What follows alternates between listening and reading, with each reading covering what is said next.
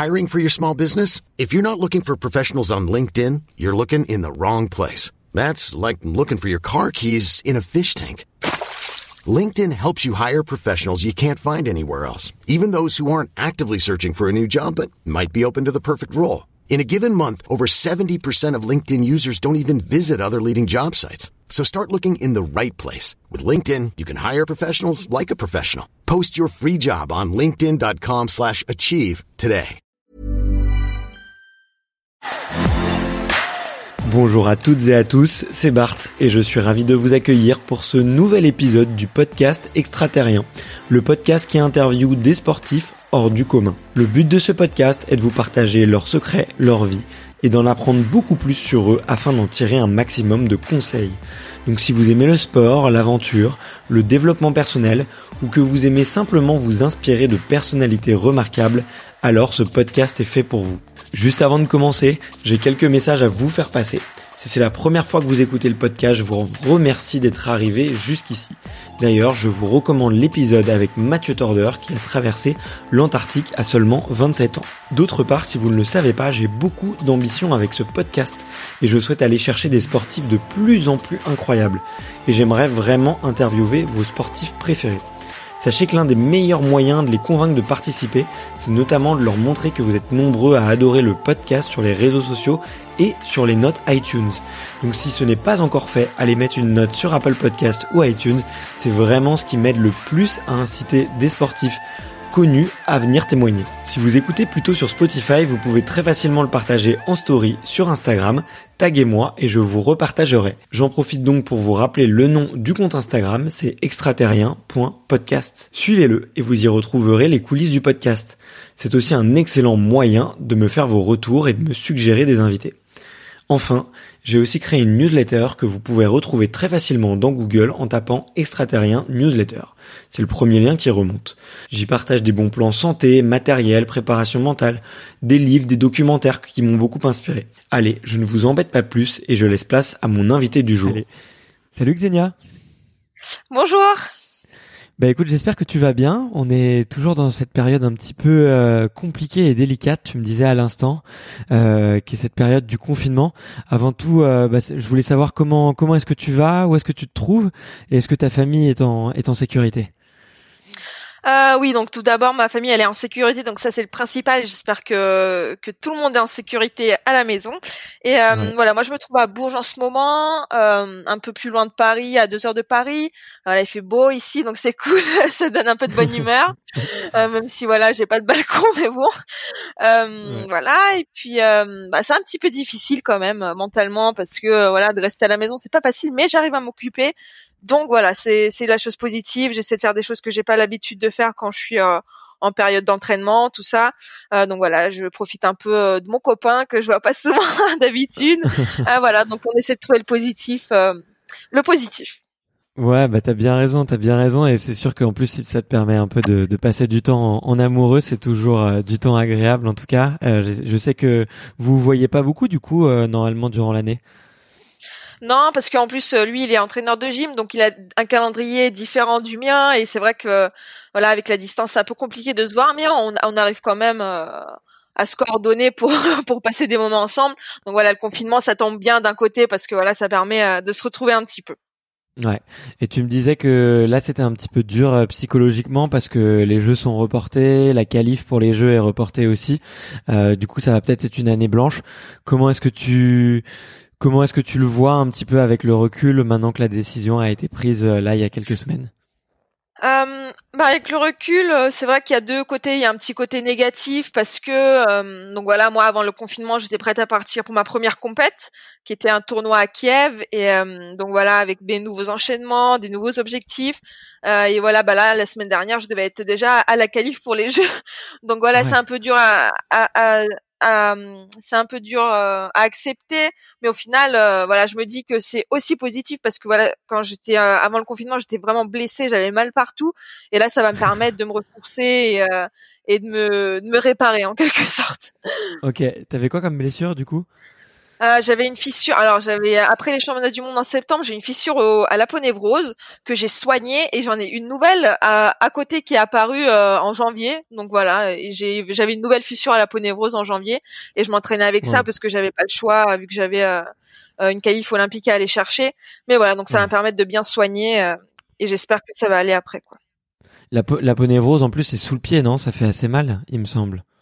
Ou est-ce que je dis ça fait, ça fait super mal parce que si si c'est ça, c'est en fait c'est vers le talon, c'est le muscle qui euh, qui relie le tendon d'Achille euh, et le pied et donc c'est voilà, si en plus nous c'est super contraignant parce qu'on est tout le temps sur demi-pointe avec les sauts, il y a tout le temps des impulsions et, et ça faisait tout le temps mal quoi. Donc euh, ça c'était un peu dur mais voilà. Bon bah en tout cas je suis content d'entendre que, tu peux te reposer et que tu vas revenir euh, en pleine forme. En tout cas je te, je te le souhaite vraiment.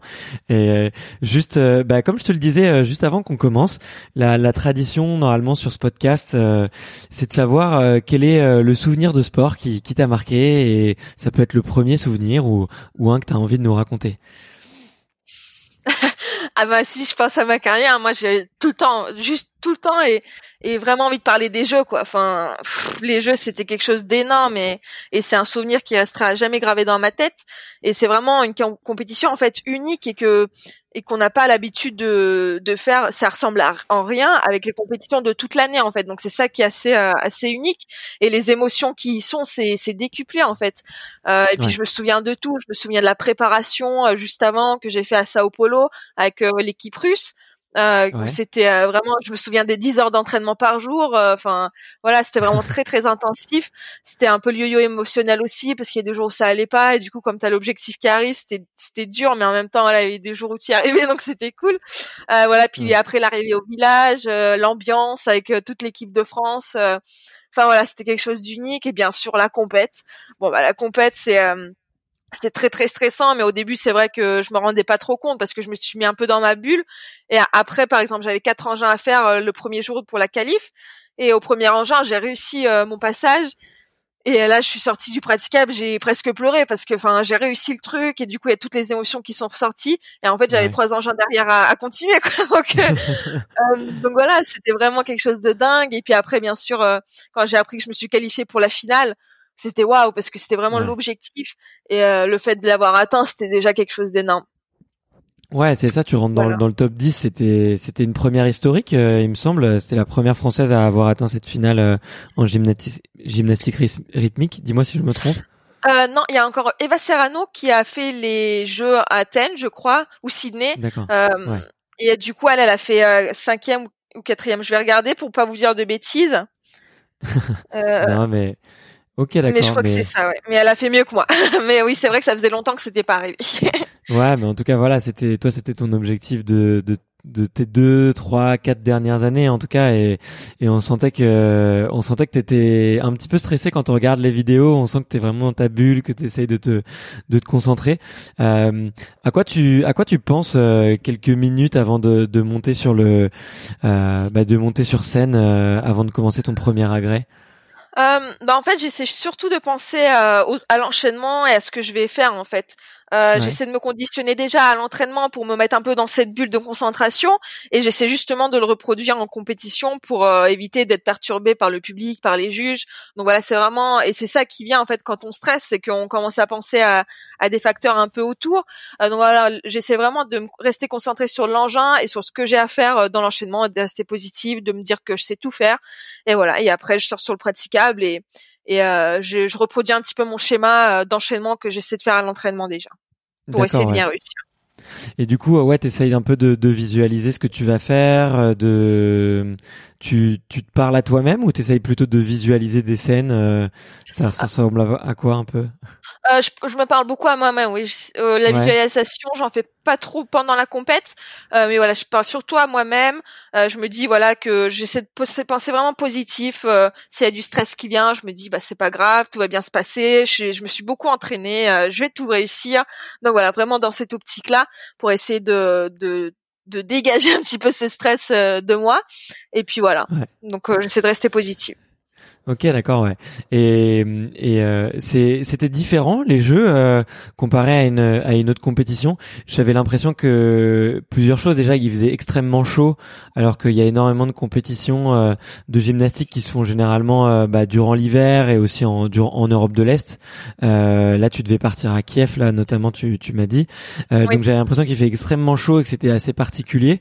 Et comment et le public était était différent, alors que, enfin, est-ce que est-ce que tu peux nous dire un petit peu ce qui était différent de comparer à une compétition euh, euh, euh, c'est vrai qu'on a, oui, c'est vrai que par rapport aux pays de l'Est, tout ça, c'était des conditions différentes, même si j'ai déjà vécu des conditions similaires. Par exemple, quand je suis allée en Colombie pour les euh, Jeux mondiaux il y a quelques années, et c'est vrai qu'il faisait pas, en fait, il faisait lourd et humide. Et pour nous, c'est assez compliqué parce qu'avec le ruban, c'est très dur parce qu'il s'en mêle très facilement et il devient super lourd quand il fait humide. Et on est obligé de le repasser sans cesse, sans cesse. Et euh, voilà, après, il y avait un peu de clim aussi, ce qui faisait que les engins, ben, il y avait moins de précision. Euh, donc voilà. Après, comme je vous l'ai, comme je vous l'ai dit, on essaie vraiment de rester. J'essaie de rester concentré dans cette bulle et de pas faire attention à ça, même si voilà, c'était un facteur euh, inévitable euh, et il fallait le, prendre en compte. voilà. Et puis après, bien sûr, le fait que ce soit les jeux, tu dis, mais en fait, le monde entier va me regarder, c'est dingue. et c'est ça qui change en fait, parce que là, vraiment, tous les regards sont posés sur toi et et, et, voilà, après, en fait, avec le nombre d'entraînements que j'ai fait, c'était un peu plus de l'automatisme. Donc il y avait du stress qu'il fallait canaliser, mais j'avais tellement, tellement répété que c'était un peu devenu automatique. Et, euh, et en étant concentré, je pense que c'est ça qui a fait que j'ai réussi. Ouais. Et euh, quelle est l'ambiance un peu avec euh, les autres euh, les autres gymnastes? Est-ce que vous vous parlez? Est-ce que vous vous regardez? J'imagine que vous devez bien vous connaître parce que vous êtes toute l'année ensemble sur le circuit. Euh, oui, on se connaît toutes. Euh, après, c'est vrai que chez nous, c'est très très spécial comme ambiance. Nous, on est vraiment, euh, par exemple, par exemple, je vois les gyms quand je regarde leurs compètes, euh, les gyms artistiques masculins, par exemple, ils font leur agrès, ils sortent, ils checkent euh, un autre, un coéquipier d'une autre nation en fait, alors que chez nous, c'est c'est pas possible. enfin, nous, on est vraiment dans notre bulle avec notre entraîneur.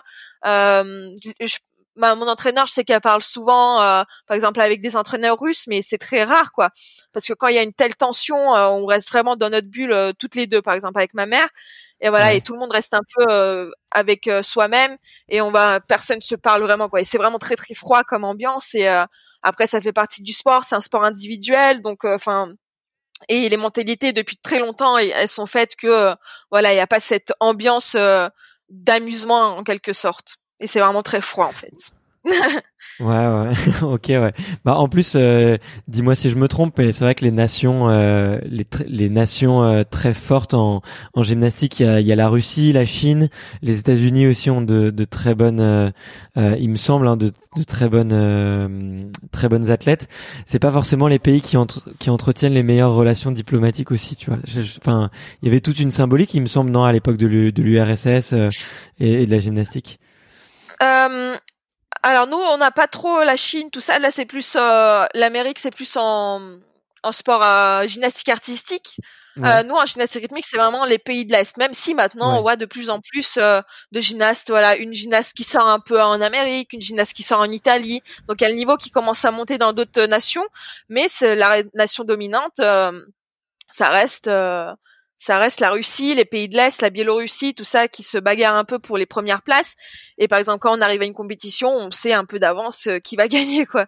Euh, c'est pas très juste, mais politiquement c'est comme ça. On l'a, on l'accepte tous, même si euh, on essaie. Euh, enfin, les gens en parlent pas beaucoup parce que c'est un peu tabou, mais tout le monde le sait. Mais personne fait rien en quelque sorte, même si maintenant, comme je vous le dis, ça avance un petit peu. Et c'est vrai que tout ça, ça vient un peu de l'URSS parce que depuis l'URSS, avant il y avait même la Bulgarie qui était très très très très présente. Et depuis l'URSS, en fait. Euh, ils ont dominé, ils ont créé la gymnastique rythmique. Et euh, après, avec l'éclatement de l'URSS, certains entraîneurs sont partis dans les pays euh, européens, tout ça. Mais ça reste des entraîneurs russes. Donc tout le monde de la gère, c'est russe. Quand tu arrives à une compète, tout le monde parle russe. Si tu parles russe, t'es un peu exclu en fait. donc c'est un peu ça. Et Et voilà, donc c'est le monde de, la gymnastique et russe. Euh, c'est le pays où c'est le premier sport pour les pour les femmes en, Russie, en Biélorussie. Euh, donc voilà, c'est c'est très très fort comme nation et jusqu'à maintenant. Euh, mais même si maintenant et, j'aime beaucoup ça, les autres nations arrivent à un peu venir les titiller un petit peu. Ok, d'accord. Ok, ben ça tombe, ça tombe bien que tu racontes un petit peu tout ça parce que il y a, je pense qu'il y a quelques auditeurs qui connaissent pas ton histoire et il me semble que tu es venu avec ta maman quand tu avais, quand tu étais très jeune, toi, ou tu es né en France? Euh, non, je suis née en Biélorussie, à Minsk. Euh, donc voilà, j'ai commencé la gymnastique rythmique là-bas avec une autre entraîneur. Là, c'était un peu du plaisir. J'ai commencé à 4 ans, euh, ah avec un peu en jouant, tout ça. Ma mère, elle en a fait quand elle était jeune. Euh, donc voilà, elle a arrêté très tôt pour ses études et après, elle a commencé à, à entraîner euh, dans une école en, en, tant que préparateur physique. Euh, voilà et du coup quand mes parents sont partis quand j'avais 6 ans en France en fait ils voulaient changer de vie parce que voilà c'est une vie très très rude en dans les pays de l'Est, donc ils voulaient un peu changer de vie, avoir une vie meilleure. Du coup, ils sont partis euh, en Europe tous les deux avec mon ma mère et mon père. Et après, je les ai suivis une fois qu'ils se sont installés avec ma grand-mère, celle qui m'a amené euh, en France quand j'avais 6 ans. Donc voilà, on est arrivé en France et là et là ma maman en fait, elle a voulu mettre dans un club euh, à Bourges d'ailleurs, puisqu'on est arrivé à Bourges en premier lieu. Elle, m'a mis dans un club et elle s'est dit non, le niveau il est tellement bas qu'en fait c'est moi qui vais commencer à t'entraîner. En gros, c'est ce qu'elle m'a c'est ce qu'elle m'a raconté après. Donc elle a, elle a commencé à m'entraîner. On a commencé dans une salle de gymnastique artistique dans un petit club de Bourges. Euh, voilà, qui nous ont accueillis, qui nous ont aidés jusqu'au bout. Là, je suis encore licenciée au club de Bourges et ils m'aident toujours. Ah, génial. Voilà, c'est ça. Et donc euh, au d'un quand j'ai grandi, j'avais, euh, je lançais le cerceau, il touchait le plafond parce que c'est un plafond assez bas. Donc là, on s'est dit bon bah qu'est-ce qu'on fait? Et du coup, comme il y avait le Krebs qui avait ouvert, ils nous ont mis au Krebs. Donc là-bas, il y avait aussi une salle, euh, mais par contre, on se chevauchait avec l'handball. Donc il y a l'handball qui arrivait et nous on avait un tapis qu'on roulait, on déroulait. Donc c'était ça pendant dix ans. Euh, donc voilà, on essayait de, s'adapter. Les conditions n'étaient pas optimales, mais on arrivait quand même à s'entraîner. Et lorsque l'INSEP a ouvert, eh bien avec les résultats que j'avais, ils nous ont mis à l'INSEP et c'est comme ça qu'on est arrivé à Paris avec ma mère et mon père. Voilà. D'accord, quelle belle histoire. En tout cas, j'aime beaucoup la façon dont tu le racontes, c'est super cool. Du coup, tu as toujours fait que de la GR. T'as pas essayé les autres euh, types de gymnastique? Non, oui, j'ai fait que de la GR parce que ma mère, du coup, elle m'a mis dedans et c'est vrai que je pense que dans sa tête, elle s'est dit, il faut vraiment que, en gros, j'en fasse une championne. Et moi, ah j'avais pas trop mon mot à dire, donc j'ai vraiment euh, travaillé, travaillé comme maman le voulait.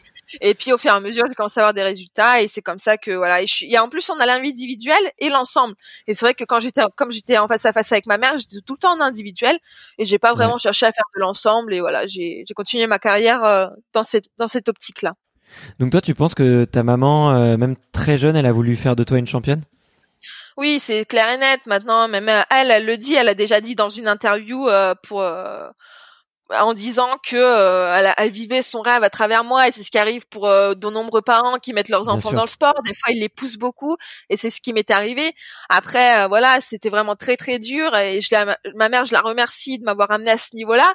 Mais d'un autre côté, c'était vraiment très très dur et, j'aurais aimé peut-être avoir un petit peu plus de de comprennent un peu en plus mon compte attendez comprennent un peu plus compte de mon avis euh, voilà sur ma pratique quoi sur ce que je fais ouais, voilà. ouais.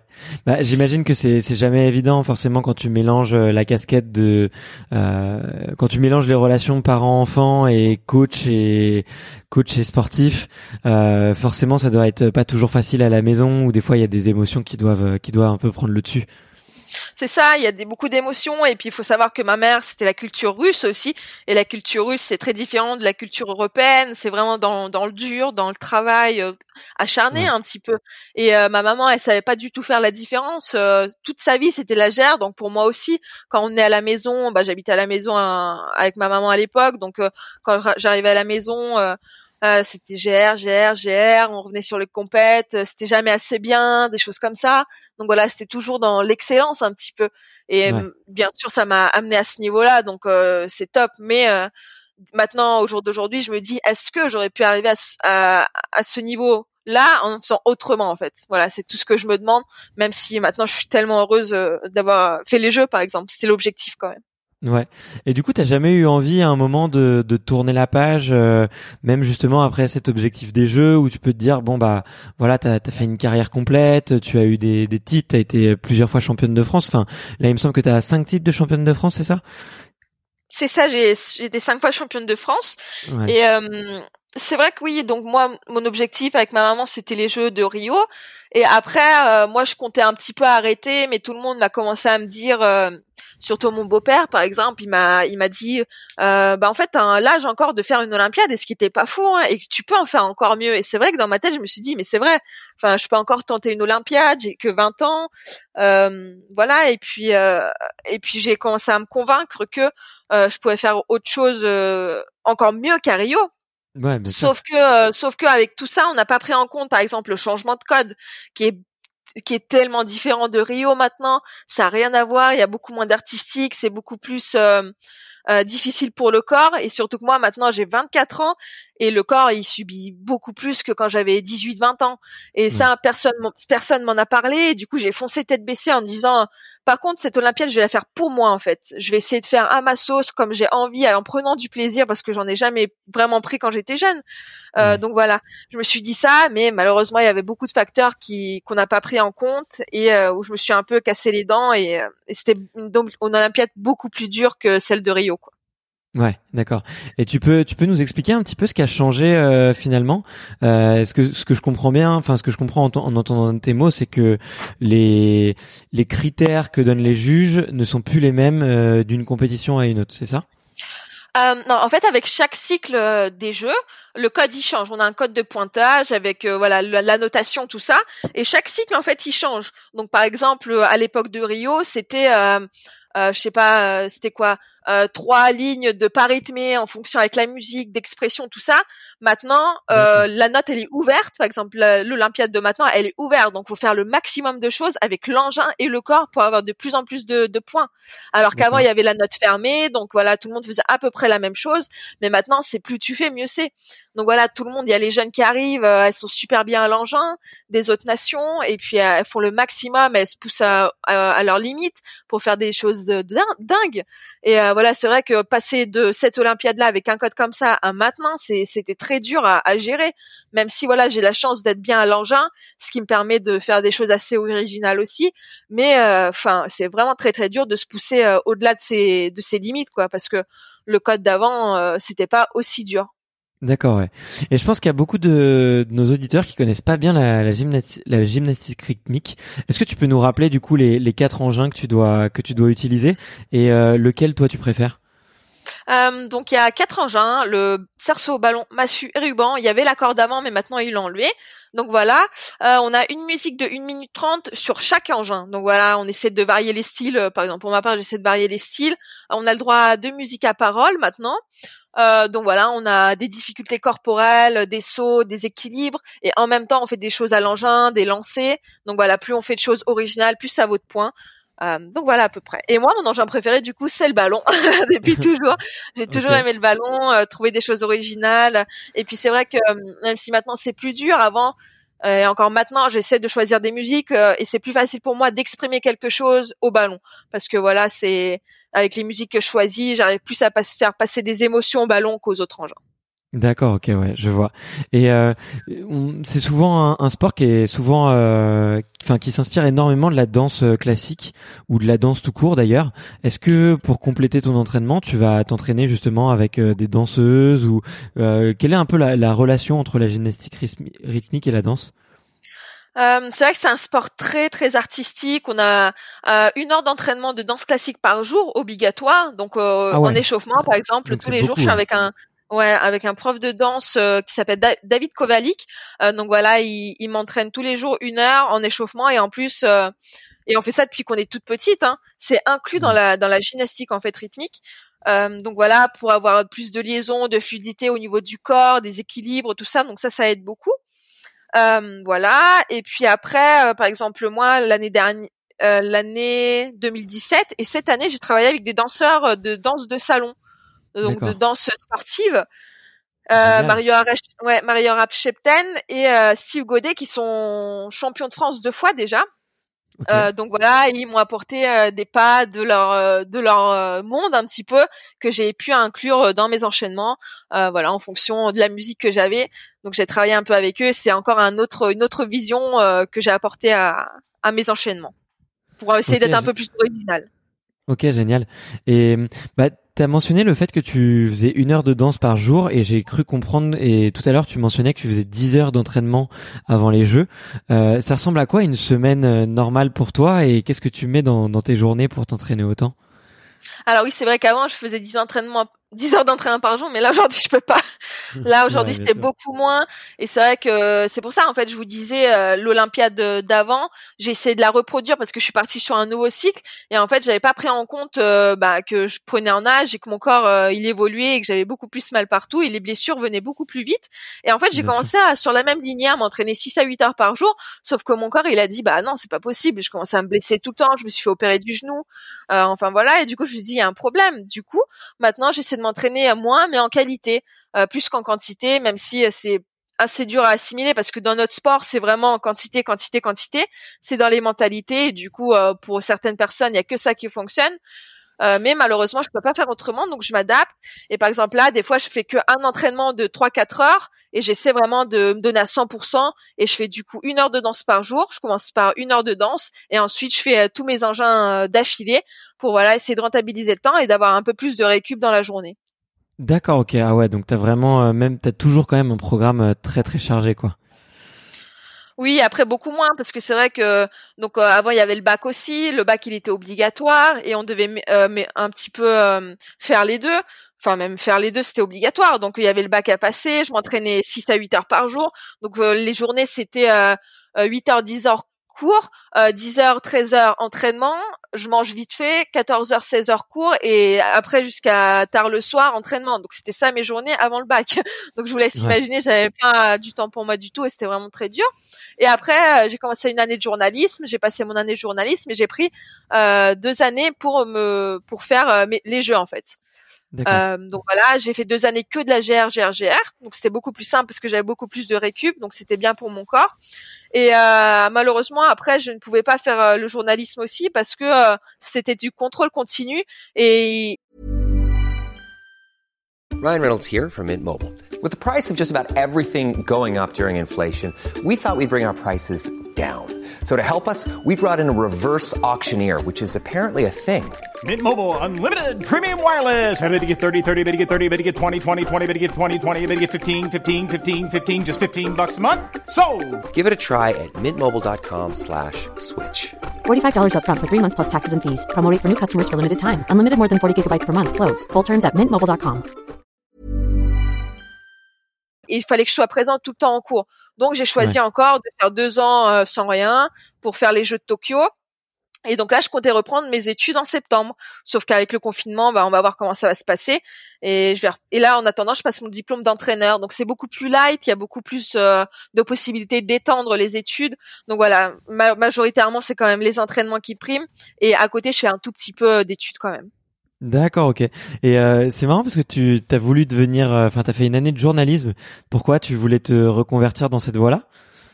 Euh, oui, c'est vrai que depuis toujours, euh, en fait, j'ai pas envie de devenir entraîneur.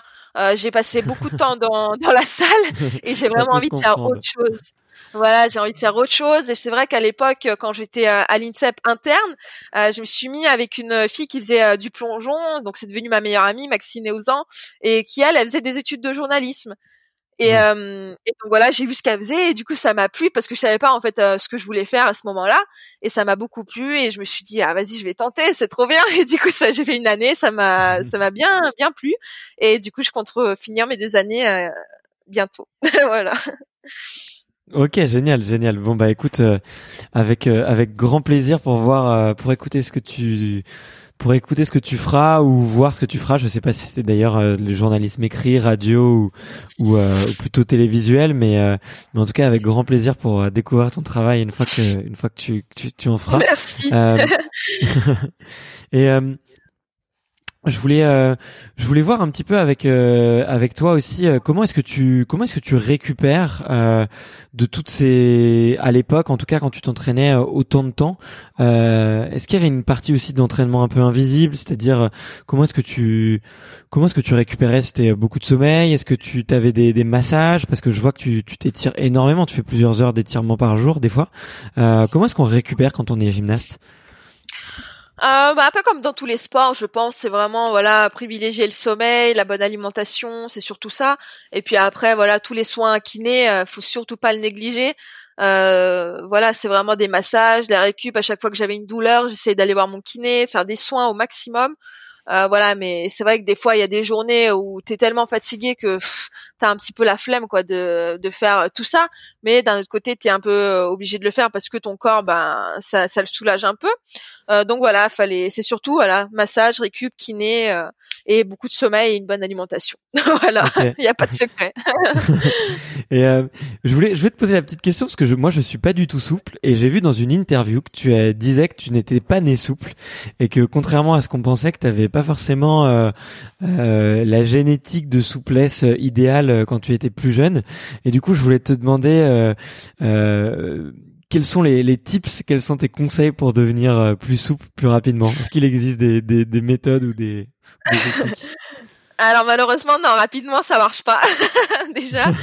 Euh, juste voilà plus faut faut être de plus en plus régulière en fait. Plus on en fait à petite dose plus le plus ça va s'assouplir et oui c'est vrai que moi je suis pas née souple et euh, après nous nos méthodes euh, c'est c'est pas du tout à faire à la maison hein. nous euh, on s'assoit sur un grand écart on nous appuie dessus on pleure enfin voilà c'est des choses comme ça et ah, ah oui c'est c'est très très rude pour acquérir de la souplesse parce que justement nous on a, on a besoin d'aller vite euh, pour les petites. Après, on est petit, donc c'est on a plus de facilité quand on est jeune, et c'est pour ça qu'on commence tôt en gymnastique rythmique. C'est que pour acquérir de la souplesse, c'est beaucoup plus facile à 6 ans qu'à 18 ans. Euh, voilà. Mais c'est vrai que toute la souplesse en fait qu'on a acquise et qu'on travaille dans l'entraînement, c'est très différent de, des étirements euh, euh, classiques en fait. Par exemple, moi, je suis souple des jambes et du dos, mais par exemple des fessiers et je sais pas des mollets, je suis raide, mais de chez raide quoi. Et donc du coup, c'est c'est très contradictoire. Mais en fait, on a tellement euh, l'habitude de privilégier certains étirements que en fait, on se blesse quand même parce que on n'étire pas d'autres parties du corps comme les mollets, le dos, tout ça, mais dans dans des axes différents. Et c'est pour ça que moi maintenant, en fait, euh, j'ai mis en place un petit peu une routine où je je me force à étirer, par exemple, les fessiers, les mollets parce que euh, ça me soulage au niveau du dos et que ça me crée moins de blessures en fait. Et voilà, donc c'est surtout, je conseille, et c'est surtout bien pour la santé aussi. C'est pour ça que j'ai créé un petit peu ma chaîne d'étirement euh, récemment parce que j'ai envie d'initier les gens aux étirements. Euh, même quand tu quand tu travailles, par exemple, tu as mal au dos, bah il y a certains étirements à privilégier pour te soulager. Quand on dort, il y a certains étirements aussi. Enfin voilà, c'est des choses à mettre en place et chaque personne a besoin d'étirements différents. Donc tout le monde euh, n'est pas forcément obligé de faire tous les étirements comme tout le monde. voilà. Ouais. Mais en tout cas, euh, ouais, j'ai vu, euh, j'ai vu que tu avais lancé ta, ta, chaîne YouTube où tu parles effectivement de d'étirement et, et, de souplesse. Euh, bah, j'encourage franchement les auditeurs à aller regarder parce que bon, moi, je suis pas du tout de cet univers-là et tu vois, c'est sûr que c'est sûr que je pense que là, tu t'adresses beaucoup plus à un, à un, public, je pense de de de personnes qui veulent faire de la gymnastique. C'est un peu, c'est ça ton audience? C'est ça. C'est ça. Pour l'instant, c'est surtout. Euh, en fait, j'ai créé ça parce que, par exemple, sur Instagram, je suis assez présente et il y a beaucoup de petites qui me disent mais comment on fait pour s'étirer Comment on fait pour euh, assouplir les points? Tout ça. Du coup, je me suis dit c'est vrai il faut que je fasse quelque chose. Donc j'ai commencé à faire des vidéos pour un peu aider euh, euh, les pratiquantes de la GR à s'assouplir, tout ça, à faire des manips à l'engin maintenant. voilà et puis maintenant après mon but c'est bien sûr d'étendre un petit peu autour aux gens qui font pas de GR et puis à d'autres sports. Donc voilà ça c'est dans mes perspectives, mais pour l'instant ça touche beaucoup surtout les, les gymnastes. Ouais. Bah, en, en, fait, tu vois, moi j'étais hyper surpris en bah, en préparant un petit peu l'interview, j'étais j'étais vraiment agréablement surpris parce que je pensais que c'était pas un sport très populaire et en fait finalement en regardant les compétitions, c'est dans des salles qui sont énormes et souvent les salles pleines, il y a des chaînes de il y a des chaînes YouTube avec des millions et des millions de vues. Donc en fait finalement la gymnastique, c'est une très grosse communauté. C'est une très grosse communauté mais en fait pas dans pas à l'échelle euh, nationale, par exemple en France. En fait, c'est une mmh. très grosse communauté euh, en Russie parce que c'est le premier sport. Euh, donc voilà, c'est vrai qu'il y a les grandes compétitions qui sont médiatisées, mais au niveau national en France, c'est inconnu. On va demander à une personne dans la rue qu'est-ce qu'est la GR. Ah, la GRS avec les quilles et la boule. non, non, pas du tout. non, c'est pas du tout ça. c'est voilà, c'est autre chose. Et du coup, les gens ils savent pas du tout ce que c'est. Et malheureusement, c'est parce que d'autres sports sont en priorité à médiatiser en France euh, et, nous, on est un peu à la fin. Et surtout que nous, on est dans une fédé de gym où il y a d'abord la gym artistique qui est mise en avant. Et nous, après, par exemple, la GR, le trampoline, tout ça, on est vraiment derrière. Ouais, Donc voilà.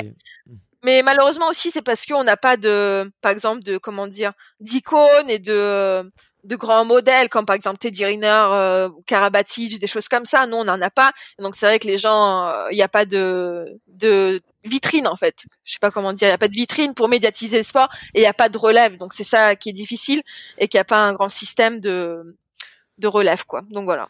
Par exemple, par contre, par exemple en Espagne, si je prends un exemple, à chaque fois qu'il y a des compètes en Espagne, c'est un stade de foot, c'est c'est dingue. Il y a énormément de public, c'est une ambiance de dingue.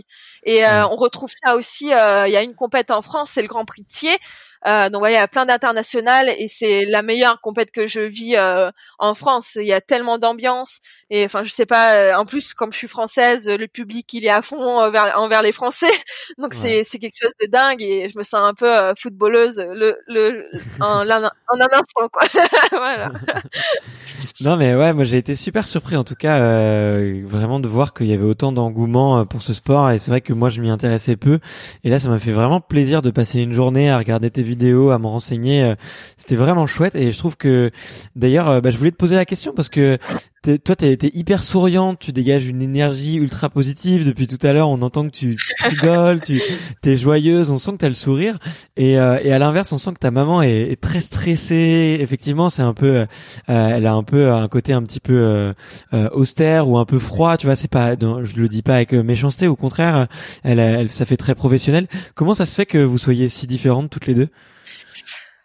euh, bah, en fait, tout vient euh, vraiment de la culture, quoi. C'est, euh, moi, je le, je le ressens vraiment encore maintenant avec un peu plus de recul. C'est que quand on est arrivé en France, ma mère, voilà, elle était vraiment focalisée, focalisée. faut être très sérieuse. Il n'y a pas le droit à prendre du plaisir. Il n'y a pas le droit à, se réjouir d'une victoire, des choses comme ça. Et c'est vrai que, en fait, en, fait, avec tout ça, elle m'a un petit peu façonnée. Et puis à 18 ans, en fait, j'étais pas du tout la même que je suis aujourd'hui. J'étais vraiment très introvertie. j'étais timide je parlais pas beaucoup, j'étais vraiment à fond dans mon sport. Et en fait, euh, je, en fait, à cet âge-là, euh, j'étais pas très sociable, j'avais pas beaucoup d'amis et je me suis dit mais j'aime pas du tout ce que je suis en fait. Je, je suis à 100% dans mon sport, je vois que ça et en fait c'est ma maman qui qui me mettait dans cette bulle en fait parce qu'elle avait un peu peur que je commence à me distraire, euh, de, faire des sorties tout ça. Mais moi j'ai je sentais besoin d'un j'en ressentais le besoin quoi, de voir autre chose et en fait, euh, j'étais très, euh, j'avais aussi envie d'avoir, de faire des objectifs et de faire euh, des résultats.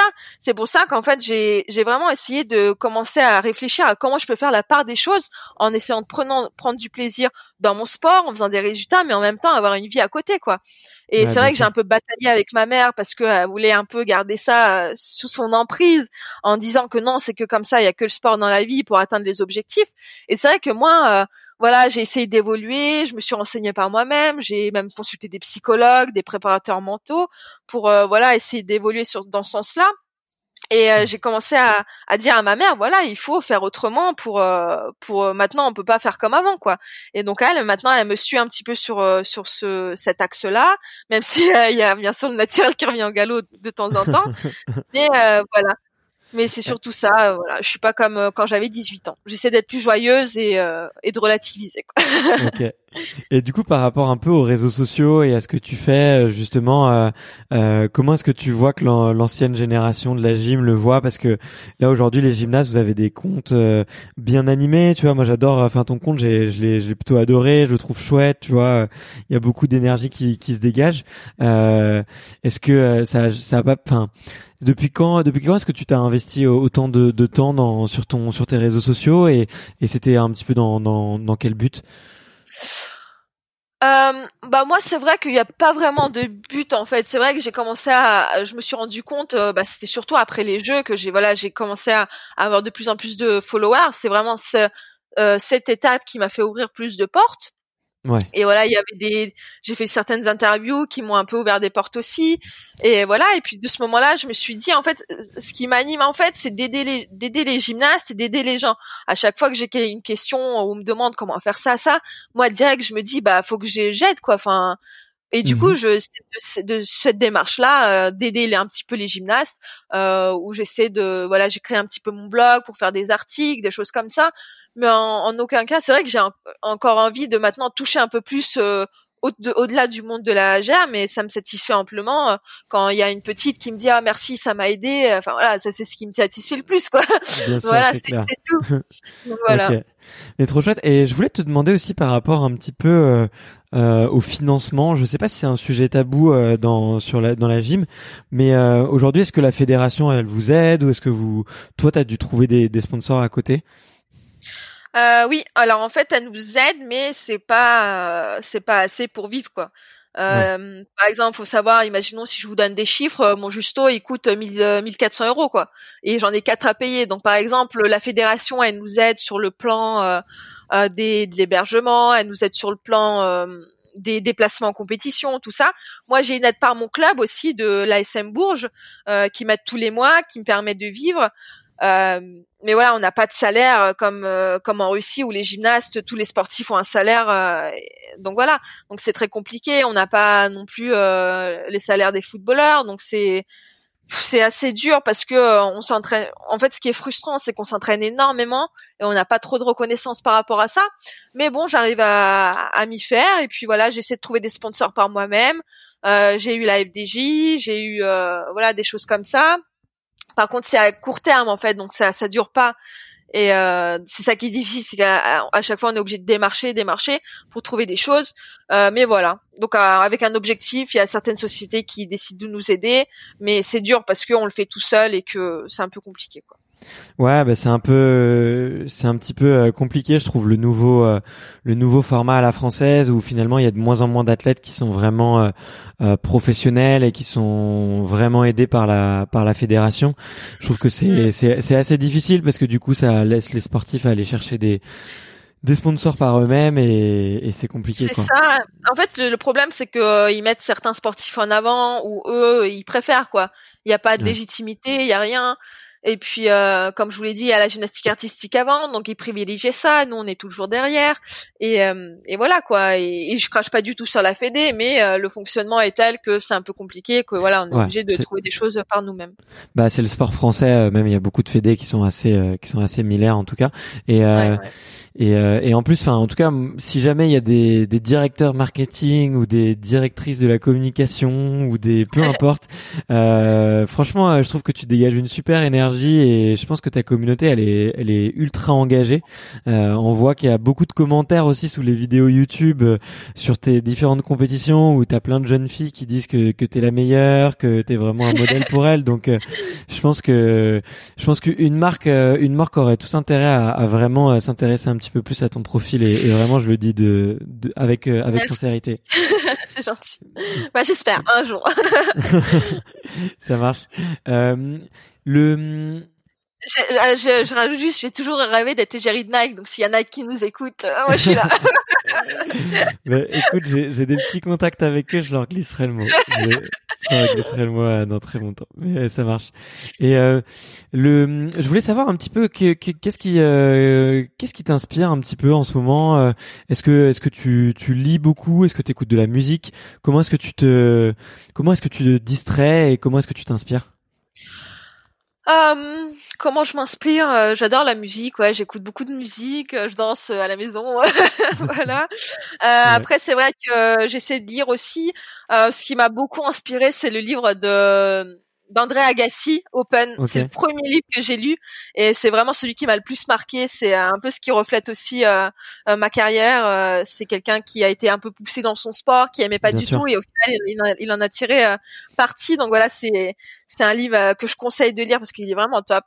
donc voilà, je regarde beaucoup de films aussi. J'adore. je vais souvent au ciné, mais bon là c'est pas possible. donc c'est Netflix et compagnie. voilà. Et puis je travaille. Pardon? Vas-y, vas-y. Non, vas-y, vas-y, vas-y, je te laisse et je disais euh, voilà, j'essaie de de euh, étudier aussi parce que comme j'avais pas trop euh, le temps quand je m'entraînais, donc voilà, j'essaie d'être à fond sur mes études et d'avancer sur ça. Ok, d'accord. T'as dit que t'écoutais beaucoup de musique. on peut savoir un peu ce qu'on ce qu'on peut trouver dans ta playlist? Ah, c'est vraiment très très varié. J'ai j'ai plein de trucs. Je sais pas, je peux passer d'électro au rap. Enfin, je sais pas, c'est très varié. Donc voilà, j'écoute de tout vraiment ok, ok, ok. Et pour les films, euh, tu te souviens les, des, des films euh, que tu as vus récemment et qui t'ont qui t'ont beaucoup plu? Euh, Ben moi, c'est vrai que celui qui m'a qui que j'adore, c'est les Rocky. C'est je pourrais les regarder en boucle. Et récemment, celui qui c'est totalement l'opposé de la gymnastique rythmique. On est d'accord. Mais euh, mais ouais. Et puis il y a Creed aussi, celui qui est sorti il y a pas longtemps. Voilà, j'adore l'ambiance, c'est trop motivant et voilà, à chaque fois que je regarde, je suis motivée. donc voilà. ok, d'accord. Bon, bah, je retiens Creed et, Rocky. c'est marrant que tu. J'aurais pas du tout imaginé ça, tu vois. J'aurais misé sur un autre chose. T'as à la limite, tu aurais pu me dire, je sais plus, comment il s'appelle ce film avec le jeune garçon qui fait de la danse en Angleterre? Ah. Euh, c'est pas Billy, Billy, Billy, euh, ça. J'aurais pu ouais, parier là-dessus. ouais, je comprends. c'est entre Silverstone, Stallone, euh, bon bah c'est ça, ça peut se comprendre. Ouais. Hum, à quoi ressemble euh, bon peut-être que tes journées en ce moment elles sont un petit peu elles sont un petit peu particulières mais euh, ça serait quoi pour toi la, la journée idéale? La journée idéale, euh, bah, une journée où je me lève pas très tôt, où je peux faire la grasse mat, et surtout une journée où et surtout une journée où j'ai pas mal au dos et j'ai pas mal nulle part. Donc ça c'est une journée euh, où je serais vraiment très contente parce que c'est vrai que maintenant avec l'âge que j'ai avec la pratique euh, on est c'est un sport très contraignant et le dos mais j'ai très très mal quoi. Donc c'est vraiment la journée typique où je serais très contente euh, et peut-être finir par un petit resto entre amis euh, voilà ce serait la journée parfaite. Et faire du shopping et puis voilà. Ouais c'est marrant ça change un petit peu de, de ce qu'on entend d'habitude ça me fait plaisir. Mais tu tu te souviens de Est-ce qu'il y a des, des rencontres qui t'ont qui t'ont changé la vie dans ta carrière? Ou ou même dans ta vie euh, un peu plus personnelle euh... Euh, Pas vraiment changé ma vie, mais c'est vrai que par exemple, euh, récemment, en fait, j'avais vu que, par exemple, moi, je prends de l'âge dans ma pratique, donc c'est vrai que j'étais un petit peu bloquée sur certaines choses. Et c'est vrai qu'à l'INSEP, on a vraiment la possibilité de croiser tout le monde, et dont Eddie Reynard, par exemple. Et une fois, je l'ai croisé et je lui ai posé des questions parce que voilà, j'étais un peu bloquée, et lui, il m'a répondu tout naturellement. enfin voilà, ça, c'est vraiment des choses euh, qui m'ont aidé parce que euh, parce que voilà, c'est un autre avis et puis c'est quelqu'un de, c'est une, c'est une légende Teddy Riner et d'avoir des conseils de sa part, c'est vraiment dingue. Et voilà, lui, il a 30 ans maintenant, et il arrive encore à performer dans son sport, donc c'est, c'est vraiment euh, unique et, et c'est très très inspirant. Quoi. Ouais, ouais, ok. Bah, c'est sûr que c'est sûr que c'est, euh, je pense, euh, une légende du sport français et c'est ce qu'il a accompli, c'est absolument, c'est absolument hors. Mais t'as vraiment de la chance hein, d'avoir pu le le croiser et lui poser des questions. On peut savoir ce que tu lui as demandé? Bah c'est surtout voilà comment éviter de se blesser parce que voilà j'arrêtais pas de me blesser et et voilà c'était surtout par rapport à ça comment prendre du plaisir dans mon sport et puis voilà quelques petits tuyaux par rapport à ça quoi voilà. Et tu peux nous dire, euh, tu peux nous dire ce qui t'a répondu, euh, qu'est-ce que tu as mis en place? Bah, en fait, il m'a dit, ce qui m'a rassuré, c'est qu'il m'a dit que c'est pour lui, c'était pareil, quoi. Parce qu'en fait, euh, on est tellement des fois focalisé sur nous qu'on a l'impression qu'on vit, on vit une chose unique, alors que quand je lui ai parlé, en fait, je me suis rendu compte qu'il vivait la même chose. Et du coup, il m'a conseillé, bah voilà, euh, de faire beaucoup plus de soins, tout ça, de, s'entraîner plus en qualité qu'en quantité. Et c'est justement ça qui m'a rassurée en me disant, en fait, moi, je pensais une chose qui qui est un petit peu vraie et que lui, euh, il vit aussi. Donc voilà, c'est surtout ça qui rassure. Et tu dis, euh, c'est cool. En fait, je suis pas toute seule dans ce caca. bah, c'est sûr que c'est rassurant de savoir que que t'as un multiple champion du monde qui vit la même chose que toi, c'est ça, c'est exactement ça. Ouais. Ok, ok. Est-ce que t'avais euh, une idole quand tu étais plus jeune? Euh, Bah pas forcément. Euh, euh, surtout dans ma pratique en fait. Euh, donc il y avait Irisna Rezenson à l'époque qui était euh, israélienne et quand quand j'avais commencé, en fait, je me rappelle, je l'ai regardé sur la télé. Jamais, j'aimais vrai, c'était une vraie, c'était une gymnaste. Euh, et voilà, j'aimais beaucoup ce qu'elle faisait, son style, tout ça. Après, elle a arrêté. Et au jour c'est Anna Rezanzinova, pareil, une gymnaste ukrainienne qui a fait troisième au Jeux de Rio. Et voilà, euh, son histoire, son implication. Euh, euh, voilà tout, tout ce qu'elle dégagé sur le praticable c'est quelque chose qui m'inspirait et en fait à chaque fois que je la voyais s'entraîner je me disais j'ai vraiment envie d'être comme elle quoi voilà Ok, ok, génial. Bon bah écoute, je prends note. Je les connaissais pas du tout, donc euh, j'irai voir, euh, j'irai voir un peu ce que c'est. Euh, où est-ce que tu te vois dans dans dix ans? Dans dix ans, euh, difficile à dire. Euh, je pense que j'aimerais bah, travailler à la télé. c'est tout ce que je peux dire pour l'instant. Okay. voilà, passer mon diplôme de journaliste et puis après voilà, peut-être travailler à la Formule 1 j'aimerais bien travailler à la Formule 1 en tant que reporter ou je sais pas des choses comme ça. C'est vrai? Pourquoi la Formule 1 C'est pas, c'est j'aime beaucoup les voitures, c'est un truc qui me passionne. Puis voilà, je me suis un peu intéressée à ça récemment. Euh, Bon voilà, quelque quelque chose qui me tente bien. Après, je vais voir si ça me plaît quand, si je vais être dedans ou, ou voilà. Donc voilà, c'est quelque chose qui m'intrigue. Et voilà, je sais pas, ça m'attire un petit peu la Formule 1. Ok, trop cool. Bah écoute, je vais euh, peut-être qu'on se croisera euh, parce que je vais bientôt, euh, je vais bientôt interviewer un pilote, mais je t'en dis pas plus. Je, Ah, voilà. je- je garde le secret. On se croisera peut-être euh, dans les dans les docks. Euh, ça serait ça serait marrant. Euh, Est-ce que tu te souviens du du meilleur conseil qu'on t'ait donné? Du meilleur conseil, euh, se faire confiance. C'est, euh, je pense que c'est le meilleur conseil qu'on m'a donné. C'est vraiment voilà essayer euh, de se focaliser sur soi et, et de faire vraiment ce qu'on a envie. Et, euh, et voilà, c'est vraiment la meilleure chose parce que c'est vrai que euh, quand j'étais jeune, je faisais vraiment euh, par rapport à l'avis des gens et ce qui m'a quand tu commences à te faire confiance et que tu faut vraiment prendre confiance en soi, bah tu arrives à des meilleurs résultats que quand tu as beaucoup de doutes et, euh, et que tu galères un peu. Voilà. Ok. Bon, bah génial. J'aime bien, j'aime beaucoup cette réponse. Euh, je t'avais dit aussi, euh, comme là, je, le, on arrive, l'interview arrive à la fin. Je dit que la dernière question, un petit peu de tradition sur le podcast, c'est de savoir euh, quel est le, le prochain sportif euh, ou sportif dans ton entourage que tu me recommandes d'aller, d'aller interviewer. Quelle serait ta, ta recommandation?